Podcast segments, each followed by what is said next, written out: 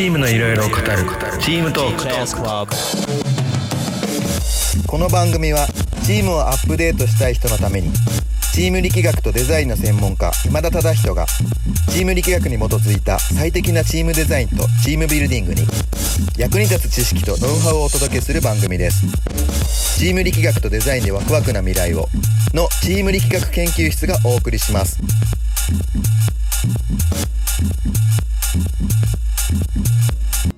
どうも今田です今日もよろしくお願いします今日は、えーまあ、一生懸命チームをサポートしているのになぜか機能してくれないそれは、まあ、コーチの技術の問題なのかそれともメンバーの資質の問題なのか、ね、いろいろ、まあ、こういう不安あると思いますね、知識はこんなに、こんなにすごいいいトレーニングがあるのに、なんでか機能しない。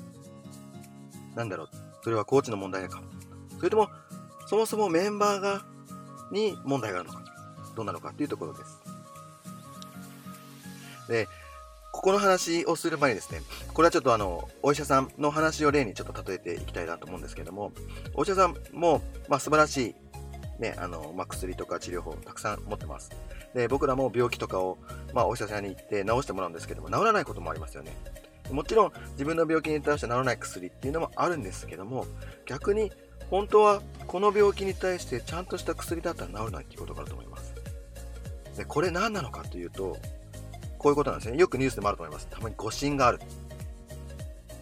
で、これっていうのは我々コーチとしても同じことで、チームに対してその状況を見極めを間違ってしまうと、どんなにすごいトレーニングでも、どんなにすごい知識を持っても、やはり機能しないっていうことがよくあるんですよね。なので、ここの誤診、この誤診ではなくて、しっかりとまず今どういう状況かを知る。ここっていうのはとても大事な仕事になります。今日はそこに対してちょっとあの説明をしていきたいと思います。なのでテーマは今日は正しいチームビルディングを行う前のチームの見極め方ね、そういった裏テーマの中で、先ほど言った不安点、不満に対して回答していきたいなと思います。で、この正しいチームビルディングを行う前のチームの見極め方のところなんですけれども、まずは心理学者のブルース・タックマン博士の理論をご説明します。で、今日あの話したいのはタックマンモデルというものです。で、このタックマンモデルっていうのは、このように形成期、そして混乱期、そして統一期、そして機能期、そして3回期。こういうふうにチームというものは、こういうモデル、あ、こういうモデルというか、こういう時期を経てチームをなっていくということを提唱したんですね。で、さらに、タクマンは、この形成期とかこのそれぞれのステージに対して最適なチームビルディングを行った上で、次の時期へ転校していくということを提示しています。では、このタクマンモデル、でこの時期時期に応じてのですね、やり方っていうのを今日はご紹介していきたいと思います。ステージにあったチームビルディングというところです。で、まず一つ目は、形成期フォーミングというところですね。一番最初の時期です。これはメンバーが集まりました。で、まさしく、もうお互い何も知らない状態ですよね。で、メンバーはすごく不安。で、恥ずかしい。どうしよう。あります。で、特徴を言うと、まあ、じゃリーダーどうするって決めるときとか、メンバーどうするっていうときに、まあ責任者に説明指示をやっぱ求めようとする。チームの特徴ですね。で、メンバー間に対しても遠慮がある。で、先ほど言った、まあ、チームがまだ不安にある。ね、内向的である。そして緊張感がある。これがフォーミングの特徴です。じゃあ、こういうチーム、こういう形成期のチームに対してどういうアプローチがいいのかというところなんですけども、ここはもうコミュニケーションの情報の量です。例えばイベントとかグループワークを通して信頼関係をまずは築きましょうという話ですね。もちろん歓迎会とかそういったところも一つの例です。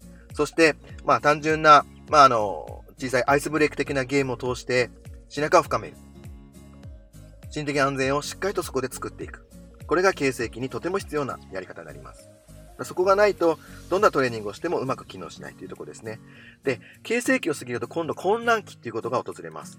で、混乱期なるとどうなるかというと、メンバーは、ちょっとやっぱ、周りとやろうっていう風に繋がる人もいれば、いやいや、これは違う。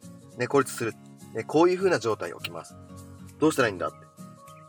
ね、こういう戦闘員みたいな感じになってしまうわけですよね。まあ考え方、行動がそれぞれもともと違います。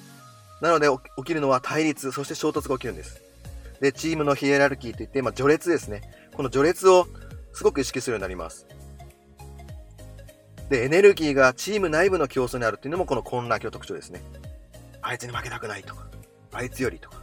チームの中で本当はチームなのでチーム一丸となって戦わないといけないのに、混乱期であるチームというのはまだチームの内部がある。まずはだからこのチーム内に起きるこの闘争、競争っていうのをしっかりとなくして外に向けないといけない。そういったアプローチがとても必要なんです。だからこの、この混乱期に対する必要なチームビルディングっていうのは、コミュニケーションと情報の質っていうのが必要と言われてます。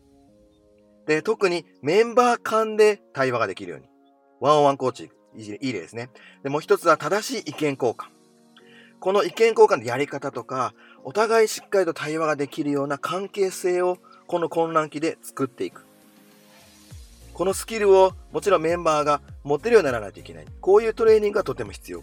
もちろん意見交換も正しい意見交換のやり方。っていうのをしっかりと落としていかないといけない。これがチームビルディングにとって、とても混乱期にとっては必要なチームビルディング方法になります。3つ目。この混乱期を過ぎるとやがて統一期ですね。ノーミングっていうところに入っていきます。そうなると、やはりメンバーでこうやって手を組んでやろうっていうところになっていくわけですよね。こういうふうにチームの中で笑顔が逆に増えていきます。特徴としては、目的やビジョン、そして役割責任の範囲がとても明確になります。で、今まで発言していなかったメンバーも意見をするようになります。チームの役割、いわば自分の、自分の存在価値っていうのをチームの中で芽生えてきているので発言できるようになる。ね、チームの中でも安全性が保たれる。発言できる。そしてキーワードとしては、私たちとか、うちのチームはっていう主語に変わります。混乱期はそれが私たち出ないんですね。僕はこうなんだけど。それが、この統一期になっていくと、私たち、うちのチームはっていうようになります。で、チームに合わせて自分の行動を修正できるようになります。そうなると、まあ、笑いが出たりとか、で、議論がすごく活発になる。で、チームが活性化する、なります。で、ここのチームビルディングでとても必要なのは、まあ、チームの決めたルール、役割、目標を達成できるように促していくこと。これがとても大事になります。で、統一期を経ていくと、今度はどうなるかというと、今度は機能期に入っていきます。パフォーミングですね。こういうふうに、まあ、一丸となって、それが外にガーッと広がる。すごくチームの愛着度がすごく増す。貴族意識がすごく高まる。まあ特徴はメンバーのエネルギーが外に外に行くようになります。このチームでやろうぜ。相手と戦うためにはチーム一丸でやろう。ね、自ら意思決定して率先して行動できるようになります。そうするとパフォーマンスと、そしてモチベーションもすごく高くなります。ね、思ってる言葉は、まあ、このチームは何が起きても大丈夫っていうメンタルモデルに変わるわけですね。これが機能機におけるチームの状態です。じゃあ、このチームにおいては、じゃあどういうチームビルディングをするかというと、メンバーの自立学習学習を助ける流しをしていきましょう。もう教える必要もないので、逆に自立して学べるように逆にヒントを与えながら、自分で学ぶっていう学習の促し方がとても必要。それともう一つ大事なのが、リフレッシュですね。この身体機能のデフラグをやっていくことがとても大事。すごくエネルギッシュにすごく活動します。ただ活動していくと、やはりもちろん、ね、いろんなストレスも溜まってきます。リフレッシュして、デフラグをして、やっぱり継続して機能するためには、どっかでしっかり生き抜く、息を抜く、そしてやるときにやるっていうところをしっかりと作っていく。これもとても大事なチームビルディングになっていきます。そして機能期を過ぎると訪れるのが、この5つ目、3回期、アジャーニングというところになってしまいます。で、ここはね、一丸となったものが、は外れたりっていうことが出てきます。まあこれはもう致し方ないところかもしれないです。これなんでかというと、もちろん成長していくわけです、チームで。で、成長していく、負の遺産っていうかですね、成長していくと、もちろんメンバーもそれぞれが成長する。思いも成長してます。そうするとやりたいことがどんどん出てきて、ズレが出てくるんですね。さらに上を目指したいってメンバー現れます。ね、チームに、いや、このチームだったら、ちょっとやめよう、移籍を考えようっていうふうに出てきます。ね、そういう時期になっていくというところです。じゃあ、このチームビルディング、ここに対してのチームビルディングはどういうことが必要かというと、メンバーの成長承認ですね。そして未来の応援。ここを無理やりやっても、もうメンバーの思いがバラバラになってしまえば、どうにもならないので、しっかりとここは未来を応援する。さらに大きなチームに向かって応援をしていくことで、さらに輪が大きくなる可能性もある。ね、そういった部分での問いかけがとても必要になってきます。最後に、タックマンはですね、重要な指摘をしています。このモデル、まあ、先ほど説明した形成期、混乱期、統一期、機能期、3回期。っていうものがあります。で、それぞれこの最適なチームビルディングやっていきましょうねと言いました。で、もちろんですね、ほとんどの人はやはりこの混乱期とか、早くなくしたい。ね、統一機能機に持っていきたい。ジャンプアップしたい。ね、混乱避けたい。ただ、混乱を避けようとして、無理やり機能的に持っていってもそれ NG ですよっていう話をしてるんですね。やはり成果を出しているチームというのは、混乱を混乱の中で、しっかりと正しく意見交換とか、しっかりそこで向き合って、メンバー間で衝突をし合った中で乗り越える。だからこそ機能するって言われてるんです。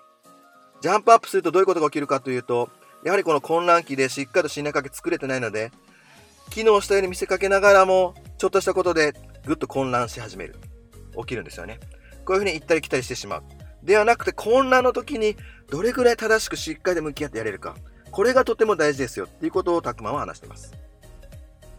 いかがだったでしょうか？まとめです。正しいチームビルディングとは、まあ、これはチームがまず現在どの段階にいるかを知ること。そしてその段階に応じた適切なチームビルディングを行うことでした。成果を出すチームとの違い。成果を出すチームとは全ての段階を適切なアプローチで積み重ねた結果であるということです。逆を言うと、逆に今チームが機能しないのは、コーチのせいとかでは、メンバーのせいとかではなくて、今その段階であると。じゃあその段階に応じたチームビルディングをやっていけば、おのずと機能していきます。おのずと、あなたが持っている情報とかしっかり機能する時期がやってきます。それまでは、そうではなくて、今の時期に合ったアプローチの仕方。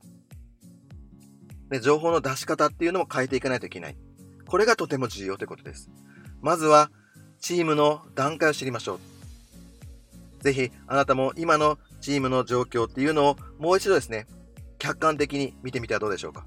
そうすると、あ、この促し方がちょっと違うかな。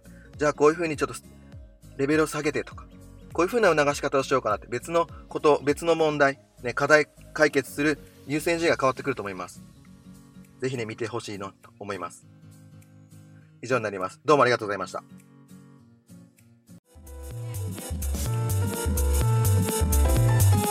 今回のポッドキャストはいかがでしたか？番組では質問をお待ちしています。ウェブサイトチーム力学研究室にある質問フォームからお送りください。また今田忠人は機能するチーム力学というコラムを週1回お送りしています。登録していただくと毎週月曜日に LINE で届きます。ご興味がある方はウェブサイトをご覧ください。それではご視聴いただきありがとうございました。素敵な一日を。Thank you. Was the great Lester Young.